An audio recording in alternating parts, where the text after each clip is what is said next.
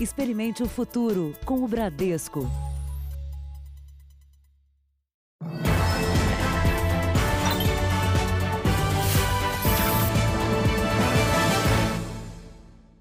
Olá, boa noite. Boa noite. Uma operação prendeu uma quadrilha que usava padaria e mercados para lavar dinheiro de empréstimos ilegais. A polícia acredita que mais de 400 pessoas tenham sido vítimas. Os policiais seguiram para endereços nobres da capital paulista e Grande São Paulo. Os investigadores saíram em busca de quatro suspeitos de agiotagem. No apartamento não foi difícil encontrar as evidências do crime. Fichas com o cadastro dos devedores e cheques usados como garantia e também para o pagamento das parcelas dos empréstimos ilegais. Mas a quadrilha preferia dinheiro vivo. No imóvel havia 51 mil em notas de 100 reais. A maior parte escondida aqui, uma caixa que imitava um livro de artes. Num apartamento vizinho, outro preso. Três pessoas foram detidas, incluindo este homem apontado pela investigação como chefe do grupo criminoso. A polícia investigava o grupo há um ano. Os suspeitos emprestavam ilegalmente dinheiro, cobrando uma taxa de juros de 20% ao mês. Quando os clientes não conseguiam pagar as parcelas exorbitantes, a quadrilha partia para ameaça, fazendo inclusive o uso de armas. As vítimas, com medo, perdiam tudo o que tinham: joias, carros e até a casa própria. Este imóvel em que morava um dos suspeitos foi tomado à força de uma vítima. Expulsou a pessoa de dentro do apartamento e entrou, só com uma mala com a roupa do corpo. Esse apartamento foi perdido por uma dívida que começou aí na base de 20% ao mês em menos de seis meses a pessoa perdeu um apartamento. Para tentar legalizar o dinheiro, a quadrilha cometia outro crime.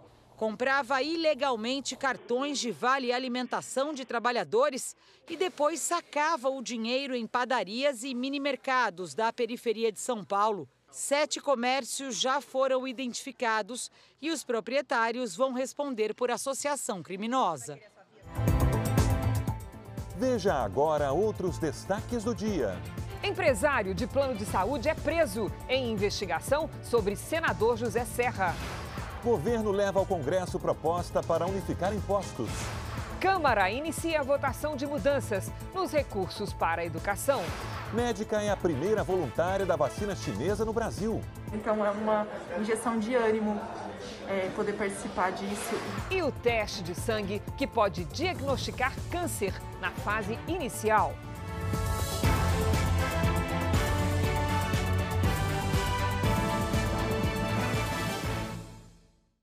Oferecimento Empréstimo Bradesco. Escolha o melhor para seu futuro hoje.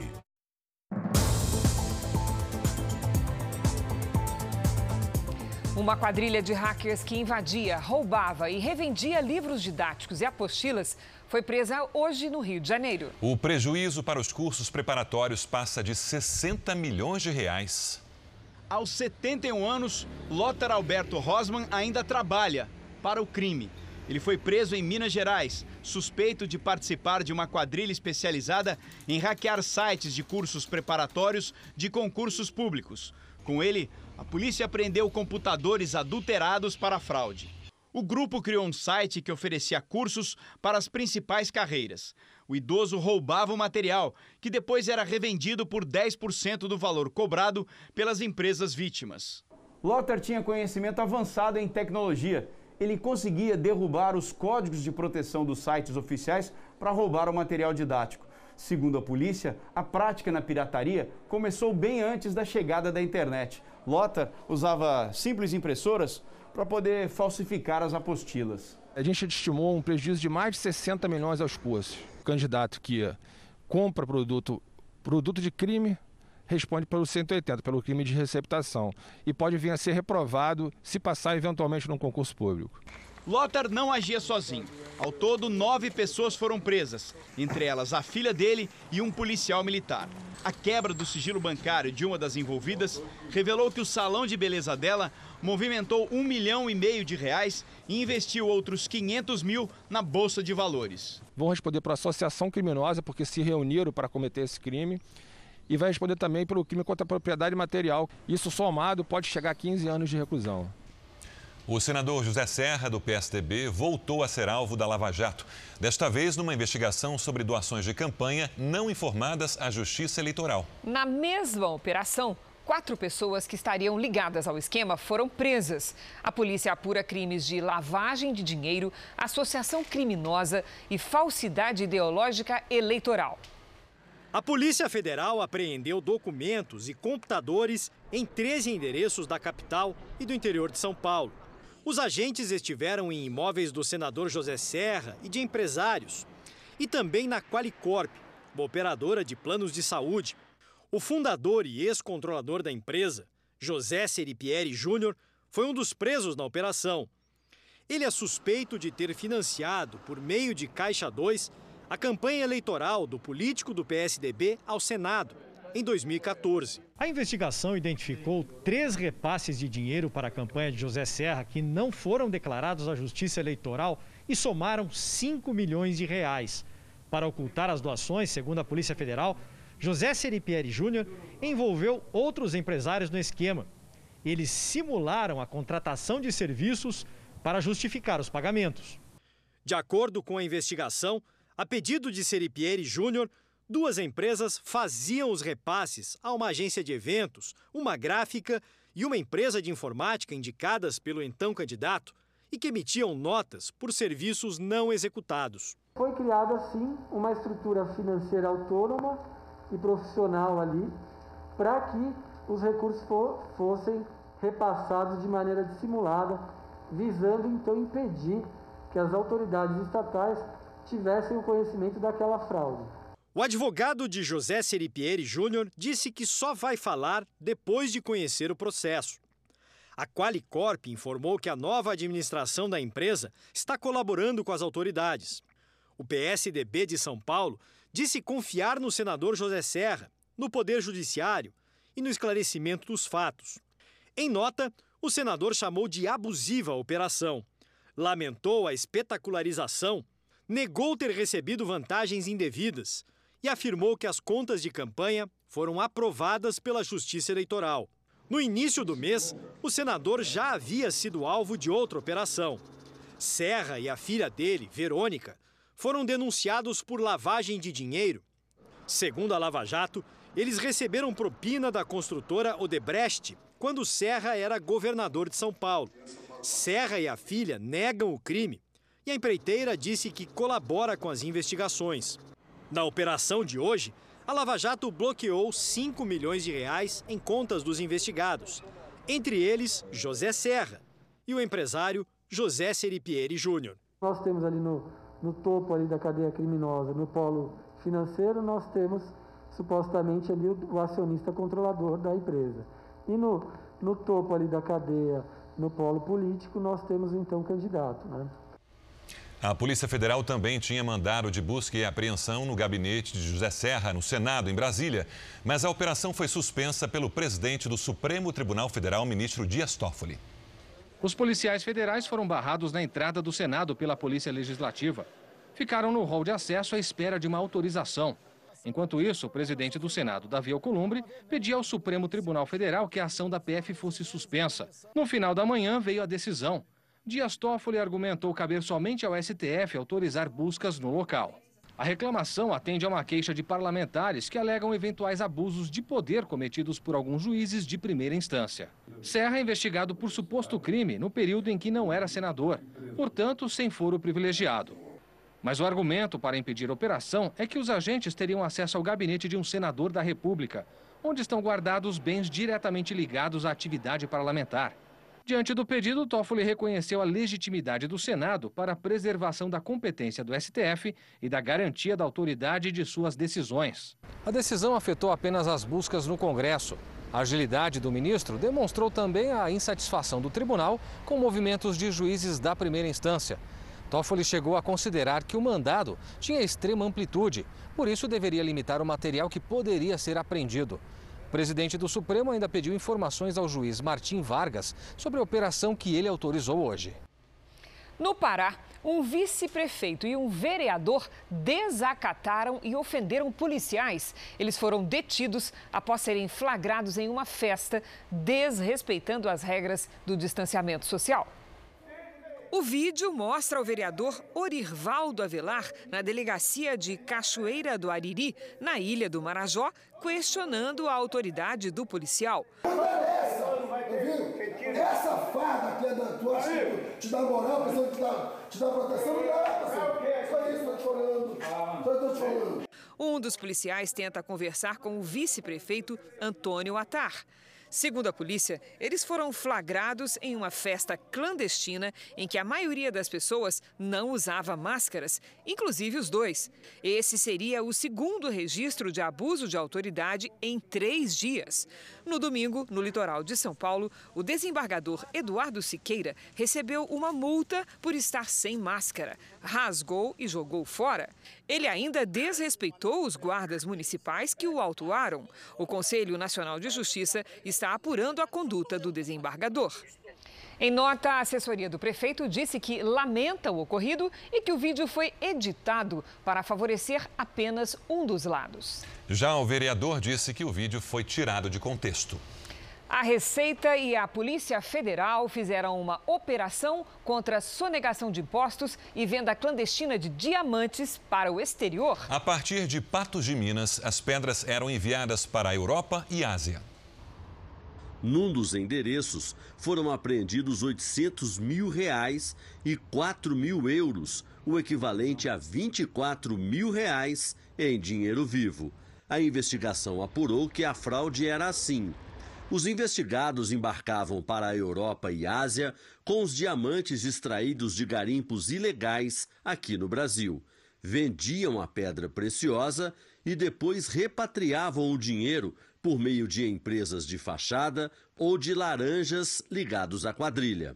A Polícia Federal também tem um inquérito aberto justamente para apurar é, evasão de divisas, lavagem de dinheiro, em função aí dessa remessa ilegal de pedras preciosas para o exterior. Os próprios investigados atraíram a polícia. Seis anos atrás, um dos principais acusados deu entrevista a uma revista, informando a venda de um diamante de 80 quilates por cerca de 60 milhões de reais. Em 2018, o mesmo suspeito postou nas redes sociais um vídeo em que exibe com orgulho um achado precioso. É coisa real, é o que vocês estão vendo. A incomparável do Abaité, a maior pedra já encontrada no Rio Abaité. A polícia agora quer saber quantos diamantes foram vendidos aqui no Brasil e no exterior, quem comprava e por qual valor. Segundo a investigação, a sonegação de impostos vinha acontecendo há pelo menos 10 anos.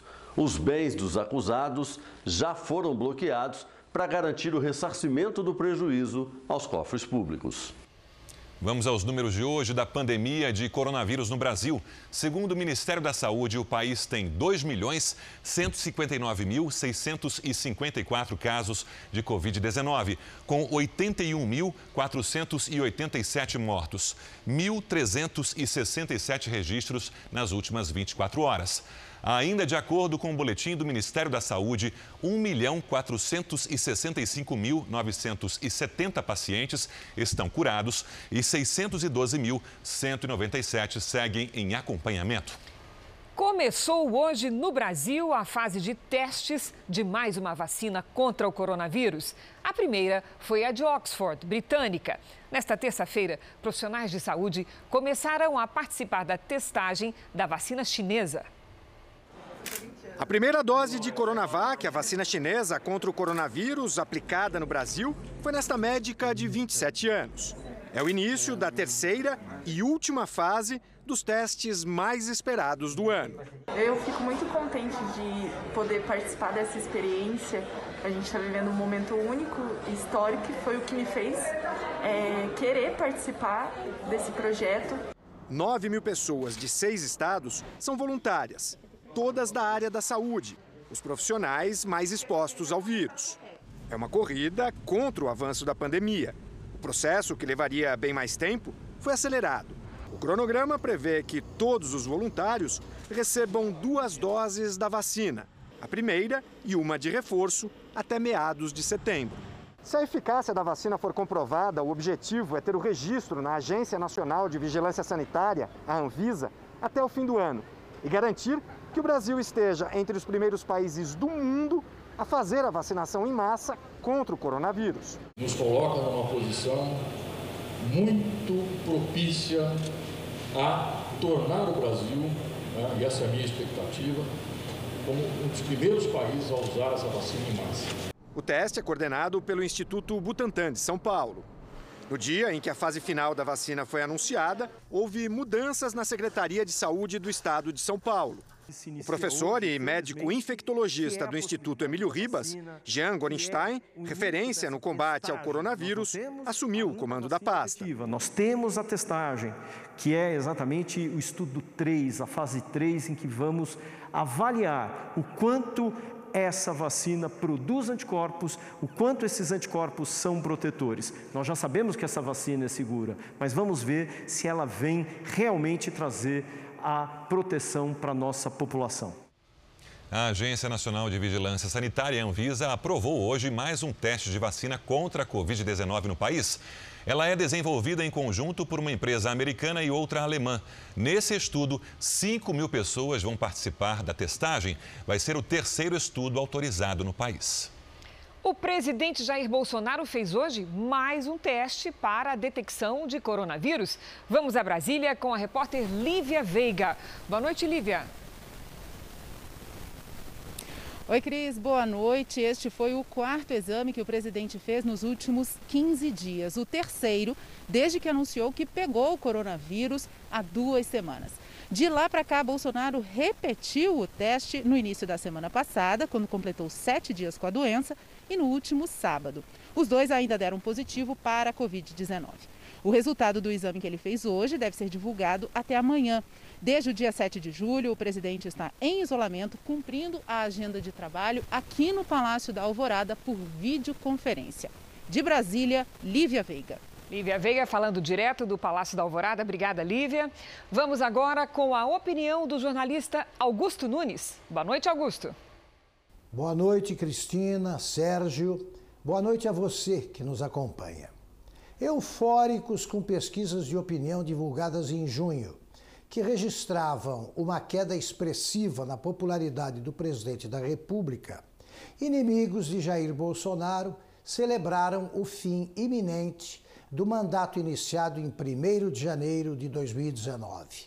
Neste começo de semana, uma nova rodada de pesquisas informou que Bolsonaro recuperou o apoio perdido e que o índice de insatisfeitos diminuiu consideravelmente.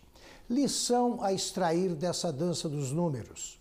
Nas democracias genuínas, a rotatividade no poder é ditada não por pesquisas, mas pelo voto popular. Não custa repetir. A cada quatro anos, os brasileiros elegem nas urnas quem vai governar o país. Se o chefe do executivo cometer algum crime de responsabilidade, se lhe faltar uma base consistente no Congresso e se o apoio da população desaparecer, poderá ter a passagem pelo Planalto encurtada pelo impeachment. No momento, o quadro político pouco tem a ver com os mais de 30 pedidos de impeachment contra Bolsonaro. Somados, eles têm tanto valor quanto uma cédula de R$ reais. A Receita Federal apreendeu quase 28 toneladas de cocaína no primeiro semestre. O volume é 5% maior do que o apreendido no mesmo período do ano passado e é também um recorde para os primeiros seis meses do ano. Essa é uma carga de argamassa. Nesses pacotes há tabletes de cocaína. A mercadoria estava dentro de um container no Porto de Santos, que tinha como destino a cidade de Antuérpia, na Bélgica. O escaneamento da carga e cães farejadores da Receita Federal indicaram o crime. Ao todo, foram apreendidos 632 quilos de cocaína escondidos na argamassa. Essa foi a 24ª operação contra o tráfico internacional no Cais Santista só esse ano. Mais de 11 toneladas de cocaína que seriam exportadas foram interceptadas aqui no Porto de Santos em 2020. Isso representa 40% de todas as apreensões dessa droga feitas esse ano pela Receita Federal no Brasil. Investimento em tecnologia, como novos softwares capazes de detectar imagens das cargas fora do padrão, além dos cães de faro, colaboraram para o resultado. Mas a suspeita é que há mais cocaína em circulação entre os países, já que na Europa também cresceu o número de apreensões. São métodos um pouco diferentes de detecção do Brasil e da Europa, e nos dois polos, digamos assim, dessa rota, há o aumento de, de apreensões. Então, quer dizer, não houve um, um aumento do efetivo aqui no Brasil. Pode ter havido lá, mas houve aumento de apreensão nos dois lugares. O Departamento de Justiça dos Estados Unidos acusa a China de promover ataques de hackers a farmacêuticas que desenvolvem vacinas contra o coronavírus. Dois cidadãos chineses foram indiciados por espionagem a empresas do Reino Unido, Alemanha, Austrália e Bélgica, além dos Estados Unidos. Segundo Washington, a China está por trás dos ataques cibernéticos que roubaram centenas de milhões de dólares em segredos comerciais. Dois bancos de Angola bloquearam as contas da Igreja Universal. O golpe financeiro foi orquestrado por dissidentes da instituição que apresentaram uma ata falsificada para tentar provar que são os representantes legais das contas. Segundo as leis angolanas, isso só poderia acontecer com uma ordem judicial.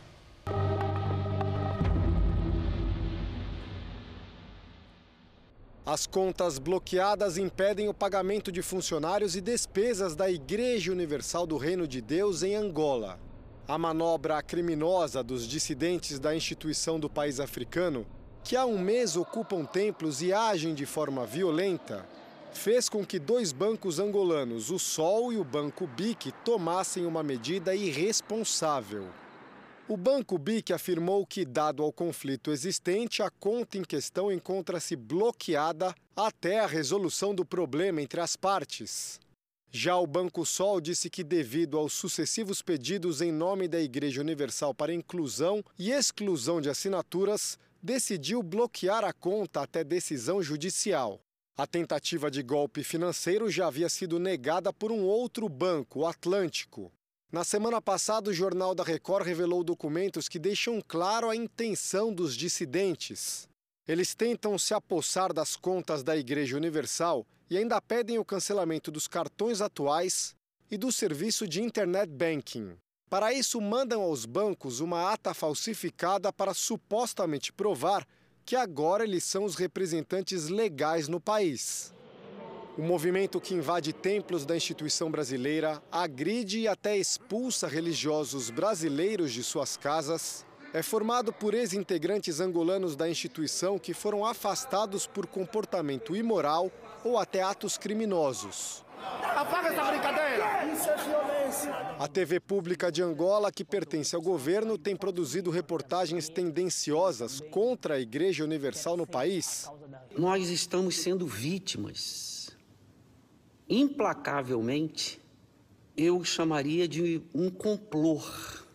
Eu não sei, a gente não sabe a extensão do que está acontecendo. E a gente tem visto uma campanha sistemática no sentido de massacrar a Igreja Universal a omissão das autoridades do país e a perseguição religiosa, com operações policiais contra residências de pastores e bispos da Universal, provocou forte reação entre personalidades políticas brasileiras. O Senado Federal aprovou o envio de uma comitiva de parlamentares a Angola para acompanhar de perto a crise e demonstrar às autoridades angolanas o sentimento de indignação com os últimos episódios vamos usar toda a argumentação que a diplomacia mundial exige nesse processo. Como é que nós vamos dar garantia para brasileiros que possam ir para atividades econômicas ou estejam lá em Angola, que também não terão seus direitos violados? Isso não é, não, não é possível. Nelsinho Trade, presidente da Comissão de Relações Exteriores no Senado, vai se reunir amanhã com o ministro das Relações Exteriores, Ernesto Araújo, para discutir a crise. Nós vamos promover uma reunião igual essa, de videoconferência, com as autoridades é, angolanas, para mostrar que o Brasil está atento a isso e que nós não vamos aceitar isso aí. Tá bem. Isso é inadmissível no tempo que nós estamos vivendo, num país que prega e pratica a paz, que é o caso do Brasil, e que exige que aquele que tem a sua a mínima de relação fraternal com a gente, que possa fazer a mesma coisa do que a gente faz. Como as fronteiras ainda estão fechadas por conta da pandemia, a comitiva deve viajar a Angola a partir de 9 de agosto. O que chama a atenção é a justificativa dos bancos para bloquear as contas da Universal. Eles alegam existir conflito de interesses entre os dirigentes da igreja e os dissidentes. Pela lei angolana, o bloqueio só poderia ser feito com uma ordem judicial, o que não aconteceu. Especialistas em direito internacional alertam para a fragilidade das instituições do país. A confiança bancária está justamente na capacidade de receber, manter o recurso e permitir que aquele proprietário, aquele dono, entre aspas, da conta, eh, tenha direito, tenha meios de movimentá-lo. A partir do momento em que eu tenho uma conta no estrangeiro, eu brasileiro tenho uma conta no estrangeiro, e eu vejo que um terceiro consegue intervir nessa conta, eu quebro completamente a confiança que eu deposito naquele sistema. A segurança jurídica é o carro-chefe aí, é o que puxa as outras questões para você decidir um investimento num país é, estrangeiro. Veja depois do intervalo. Governo e Congresso discutem mudanças nos impostos e no dinheiro para a educação. E veja também: criminosos invadem aeroporto do Rio para resgatar balão e trocam tiros com a segurança.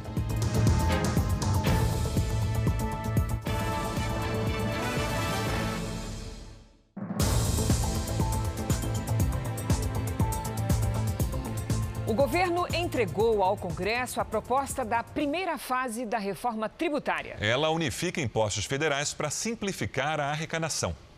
O ministro da Economia, Paulo Guedes, foi ao Congresso Nacional entregar pessoalmente o texto elaborado pelo governo aos presidentes do Senado, Davi Alcolumbre, e da Câmara, Rodrigo Maia. O gesto marca a retomada do debate para mudar o sistema tributário do país, uma discussão que se arrasta há décadas. Nessa primeira fase, o governo sugeriu a fusão do PIS-PASEP e da COFINS para criar a CBS, Contribuição sobre Bens e Serviços. A alíquota seria de 12%, a mesma cobrada hoje. Juntos, esses impostos representam 20% da arrecadação do país. A proposta vai ser encaminhada a uma comissão mista formada por deputados e senadores, que já discutem o tema e vão decidir se estados e municípios também terão tributos unificados à CBS, que poderá ser rebatizada depois como IVA, Imposto de Valor Agregado. Nós apoiamos o acoplamento. Nós apenas respeitamos, pode ser que haja estados que queiram acoplar, estados que não. E aí cabe ao Congresso dizer se vai legislar para todos ou não. O ministro da Economia explicou que o governo federal optou por mandar um projeto de lei e depois enviará mais propostas relacionadas à reforma tributária. Em vez de mandarmos uma PEC, mandamos propostas que podem então ser trabalhadas e acopladas. Mas mandaremos todas: imposto de renda, dividendos, eh, os impostos indiretos, eh, IPIs.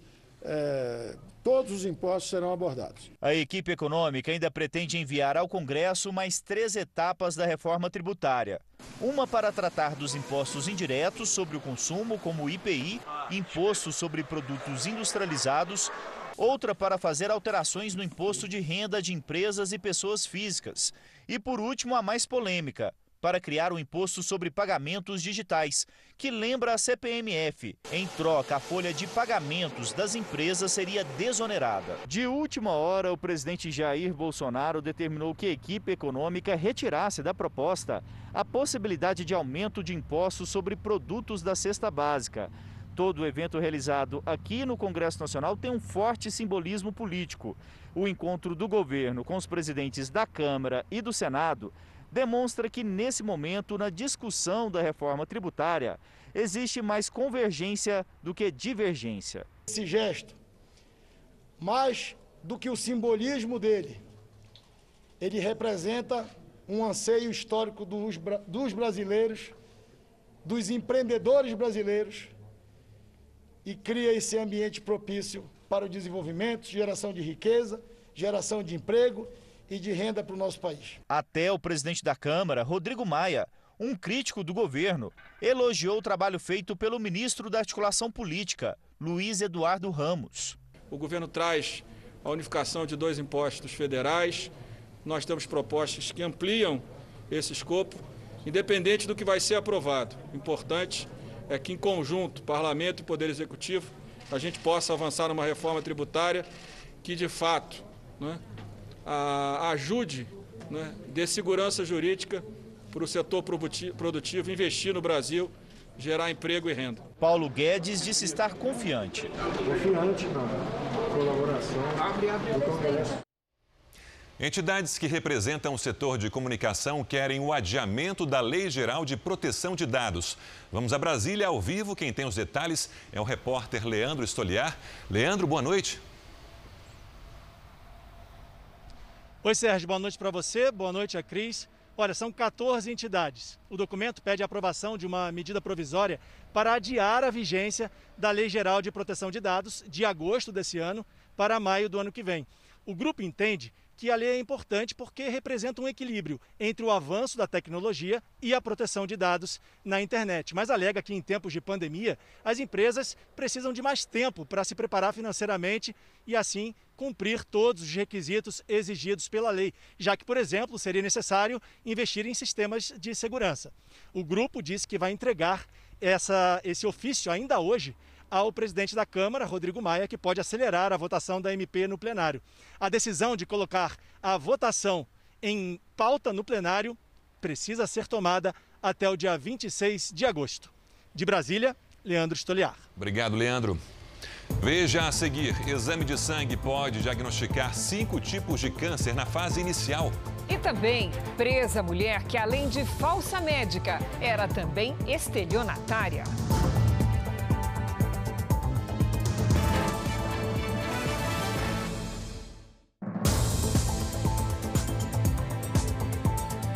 A Câmara começou a votar hoje a proposta de emenda constitucional que transforma o Fundeb, o Fundo de Manutenção e Desenvolvimento da Educação Básica, em um programa permanente de financiamento do ensino infantil.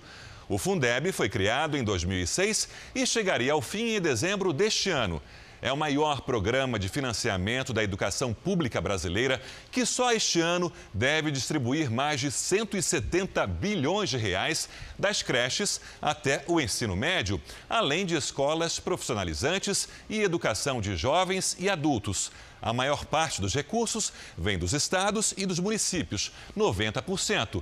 O governo federal entra com os 10% restantes. Pela proposta discutida na Câmara, a participação federal vai aumentar gradualmente, de 12% em 2021 até 23% em 2026. A maior parte do dinheiro vai ser usada para pagar salários e o restante vai para despesas de manutenção e desenvolvimento do ensino. O nosso QR Code está agora na tela, então aponte a câmera do celular e saiba mais sobre o financiamento da educação básica. Vamos agora até Brasília com o Luiz Fara Monteiro, que acompanha a votação do Fundeb na Câmara dos Deputados. Fara, boa noite.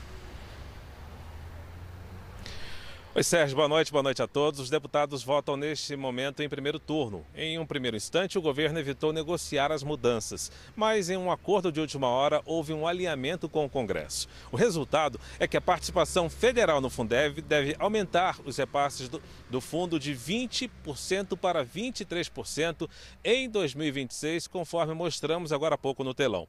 Em contrapartida, os deputados aceitaram a proposta do Palácio do Planalto para que 5 pontos percentuais percentuais do total sejam destinados à educação infantil.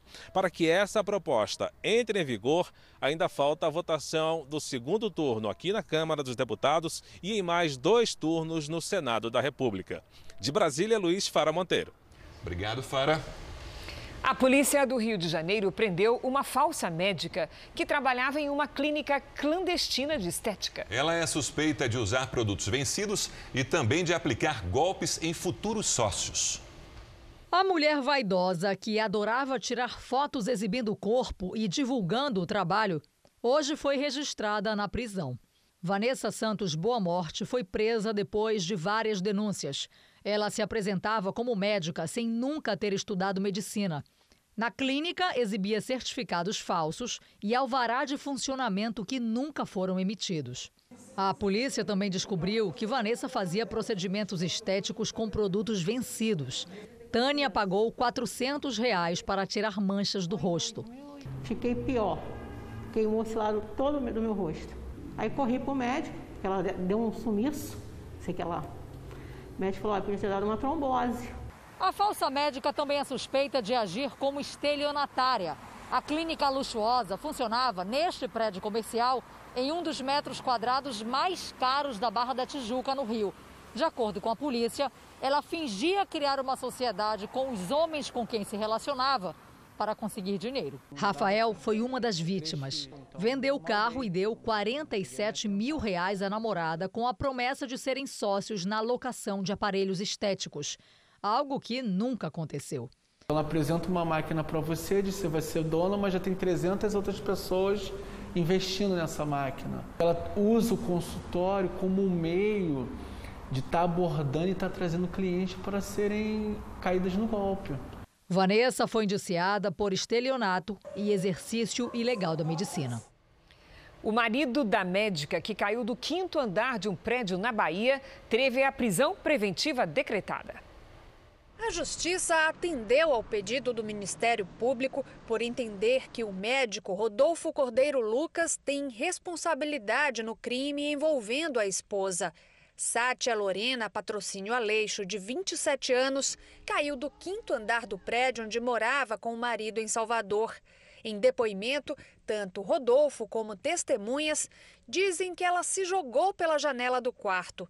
Um homem que mora no andar abaixo disse que acordou com a discussão do casal. Ele conta que a médica estava apoiada no parapeito e que o marido segurava as mãos dela. E disse ainda ter visto quando ela caiu. Pelo menos três vizinhos relataram a mesma situação, de que viram é, quando a médica estava já dependurada na parte exterior. A polícia ainda não afasta a hipótese de Sátia ter sido atirada do prédio pelo marido. Mas mesmo que fique comprovado que ela se jogou, o médico ainda pode responder por tentativa de feminicídio, por não ter impedido o ato da esposa.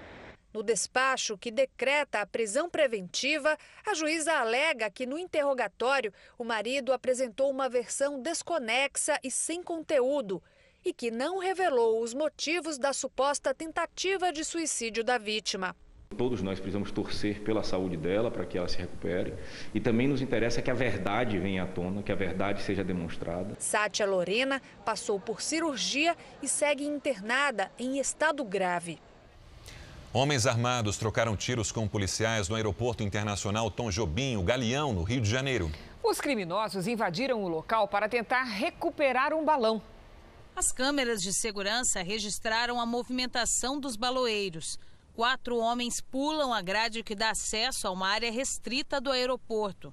Outros suspeitos circulam de carro pelo entorno. Segundo a polícia, pelo menos 30 pessoas participavam da disputa para recuperar um balão de cerca de 18 metros que caiu na pista. Os policiais federais logo perceberam a invasão. Houve troca de tiros.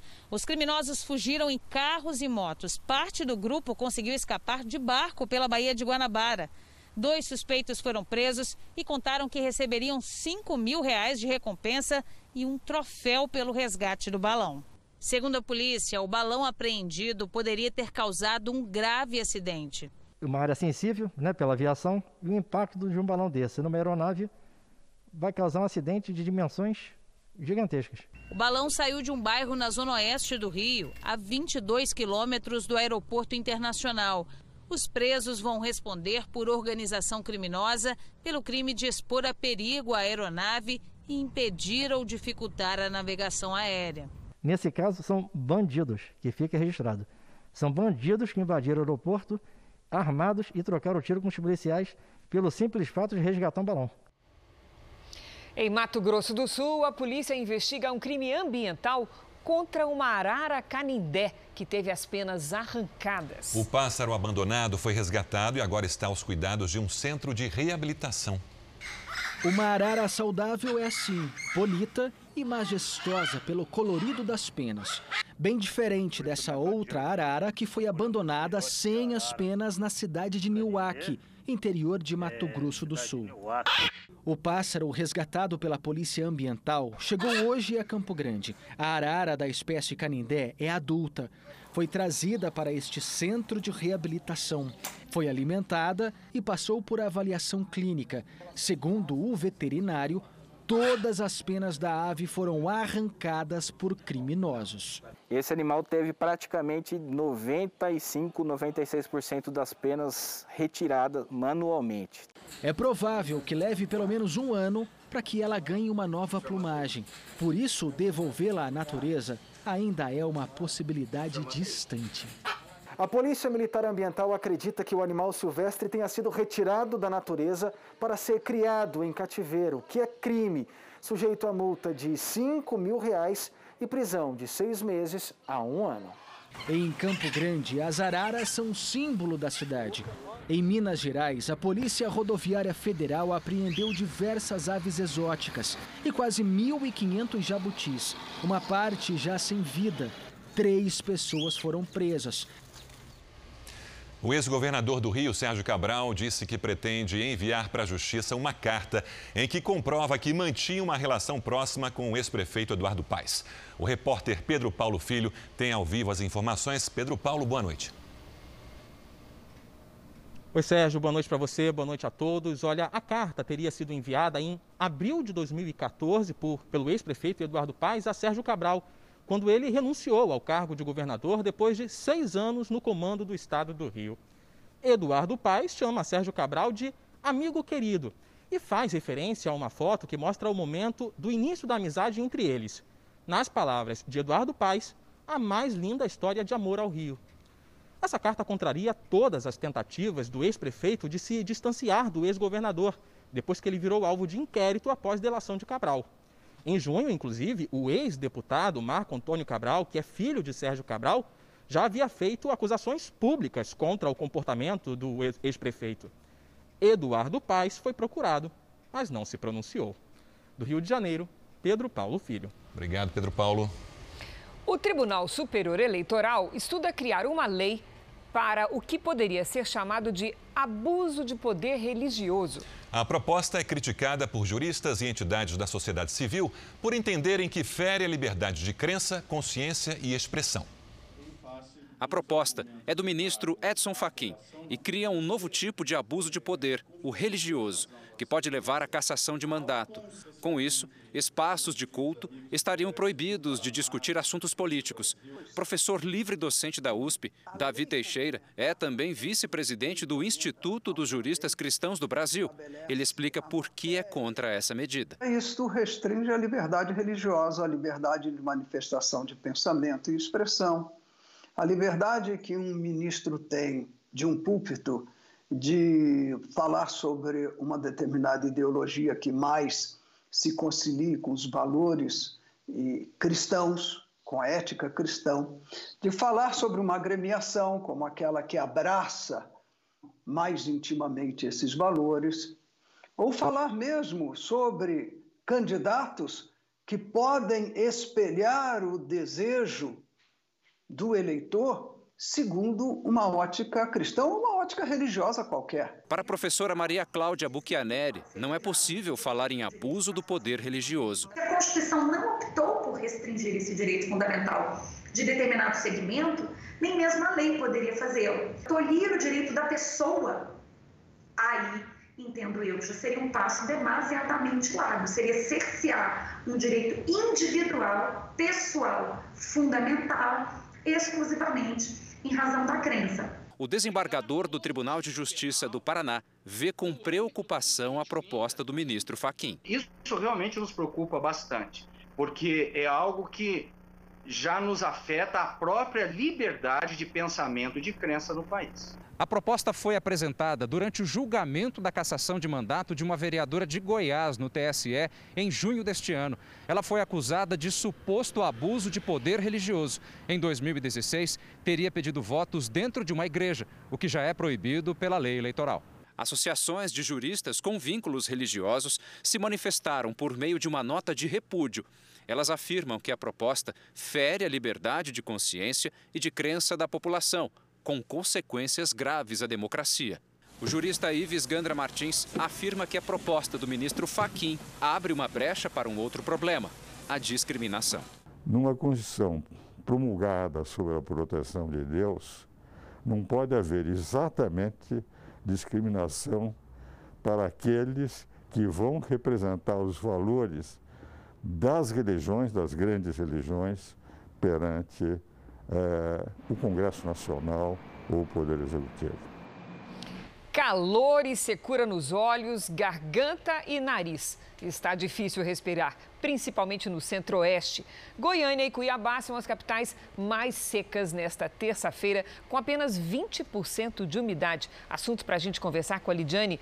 Querida, quando é que vai chover nessas áreas? Boa noite. Olha, Cris, boa noite para você, para quem nos acompanha. Só em setembro, aquela chuva para valer, viu? Vai demorar.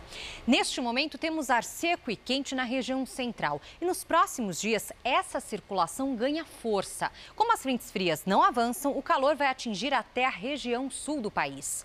A quarta-feira será de sol, poucas nuvens e baixa umidade do ar em toda a área clara do mapa. O risco para queimadas é alto em Mato Grosso, Mato Grosso do Sul e também Minas Gerais. Do Amapá até Roraima, pode chover forte. Entre o sul da Bahia e Natal, chuva a qualquer hora. Em Porto Alegre, máxima de 29 graus. No Rio de Janeiro, faz até 32. Em Campo Grande, 31 30 em Fortaleza e até 35 em Palmas. Em São Paulo, tarde quente e seca também, com máxima de 28 graus. Até amanhã, Cris. Obrigada, Lidy. Os países da União Europeia chegaram a um acordo bilionário para recuperar as economias do bloco afetadas pela pandemia. O plano de ajuda venceu a resistência de países menos afetados, como Áustria e Holanda.